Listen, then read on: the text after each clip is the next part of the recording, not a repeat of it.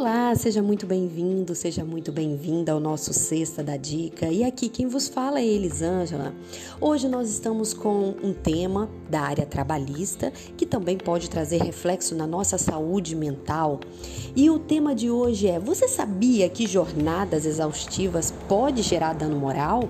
Sim, o teletrabalho de fato ele vem se apresentando como uma saída muito eficaz para a prática é, contra as aglomerações ocorrida durante o funcionamento das empresas. A permanência aí do trabalhador, da trabalhadora em casa, laborando por via dos meios telemáticos, deixa-os isolado, logo cumprindo as orientações preventivas contra a contaminação pelo coronavírus, né?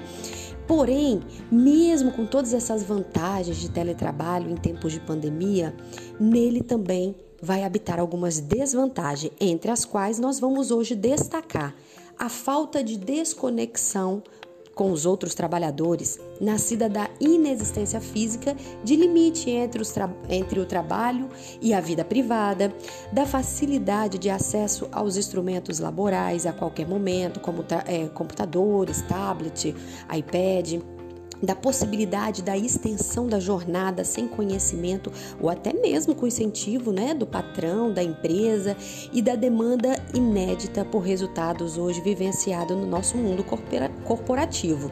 A ausência de desconexão em tela, além do adoecimento mental e físico do empregado, da empregada, pode igualmente ensejar um dano existencial aonde vai trazer consequências no caráter extrapatrimonial, tanto do trabalhador quanto no patrimonial da empresa ou do empregador. Olha só, o escritor Sá Nogueira, ele explica o dano existencial sendo uma espécie de dano imaterial no caso de relações de trabalho, o dano existencial ele ocorre quando o trabalhador ele vai sofrer um dano uma limitação em relação à sua vida fora do ambiente de trabalho em razões de condutas ilícitas praticadas pelo empregador, impossibilitando-o de estabelecer a prática de um conjunto de atividades culturais, sociais, recreativas, afetivas, familiares ou de desenvolver seus projetos de vida no âmbito profissional, social e pessoal não é qualquer conduta isolada de curta duração por parte da empresa, do empregador, que pode ser considerada como um dano existencial. Para isso, a conduta ela deve perdurar por um tempo, sendo capaz de alterar o objetivo de vida do trabalhador e também trazendo-lhe um prejuízo no âmbito de suas relações sociais. Então, o dano existencial ele vai possuir dois elementos específicos: o projeto de vida e a vida de relação, que são atingidos quando da sua ocorrência. O projeto de vida ele vai ser entendido como as metas e os objetivos que importam na autorrealização desse indivíduo trabalhador ou trabalhadora. É o que a pessoa pensou para a sua vida. E aí o dano a esse projeto impede ou vai dificultar o livre desenvolvimento da personalidade, seja atacando a projeção da carreira, as escolhas de vida ou mesmo as características que individualizam cada pessoa. Significa ele uma lesão à liberdade de escolha do indivíduo. Já a vida de relação, ela vai compreender os relacionamentos de cunho familiar, profissional, afetivo, os contatos interpessoais que possibilitam ao indivíduo o compartilhamento de ideias, de experiências, sendo imprescindível no mundo aonde o homem quase que só existe na companhia de outros.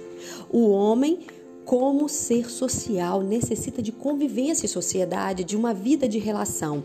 E nas relações trabalhistas, laborais, a configuração do dano existencial vai se dar quando a imposição de cargas excessivas de trabalho ao empregado ou à empregada, né, limitando ou impossibilitando que este desenvolva seus projetos ou usufrua de suas atividades cotidianas, seja na esfera pessoal, social, familiar, profissional, porque muitas das vezes não é possível o trabalhador se desconectar do trabalho, mesmo em períodos de folga legalmente previsto, até pelo fato de ser avaliado frequentemente pelos seus resultados.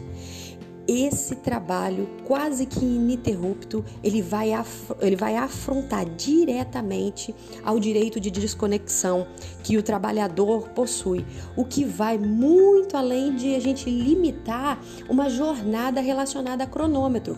Mas a gente aqui está tratando de se desligar, de soltar, de se afastar, de se desprender a mente do trabalhador do seu trabalho, desconectando a mente do trabalhador da trabalhadora é, do próprio trabalho.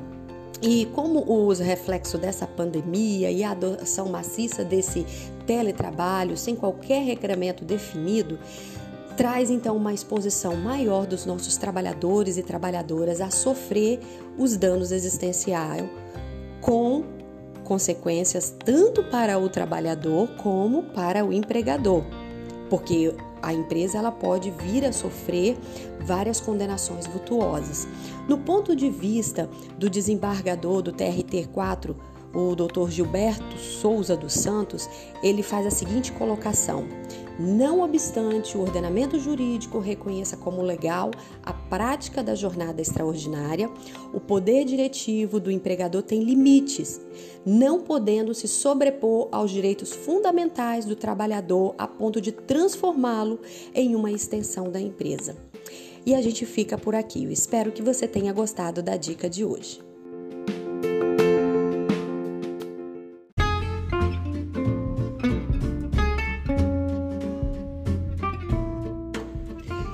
Seja muito bem-vinda, seja muito bem-vindo ao nosso Sexta da Dica. E aqui quem vos fala é Elisângela Sereno. A dica de hoje é: você sabe o que pode, o que não pode ser anotado na carteira de trabalho do empregado, da empregada? Então, vamos lá. O que pode ser anotado na CTPS ou na carteira de trabalho do empregado e da empregada? Data da admissão, que quer dizer o dia que a pessoa foi contratada, a função do empregado, da empregada, aumento de salário, alteração de cargos, férias que foram gozadas. Agora, o que não se pode anotar? Penalidades aplicadas, como por exemplo advertências, suspensões, o motivo da demissão, se tiver sido por justa causa, né? E não pode constatar que foi por falta, atestados médicos. Essa é a nossa dica no dia de hoje. Espero que tenha gostado.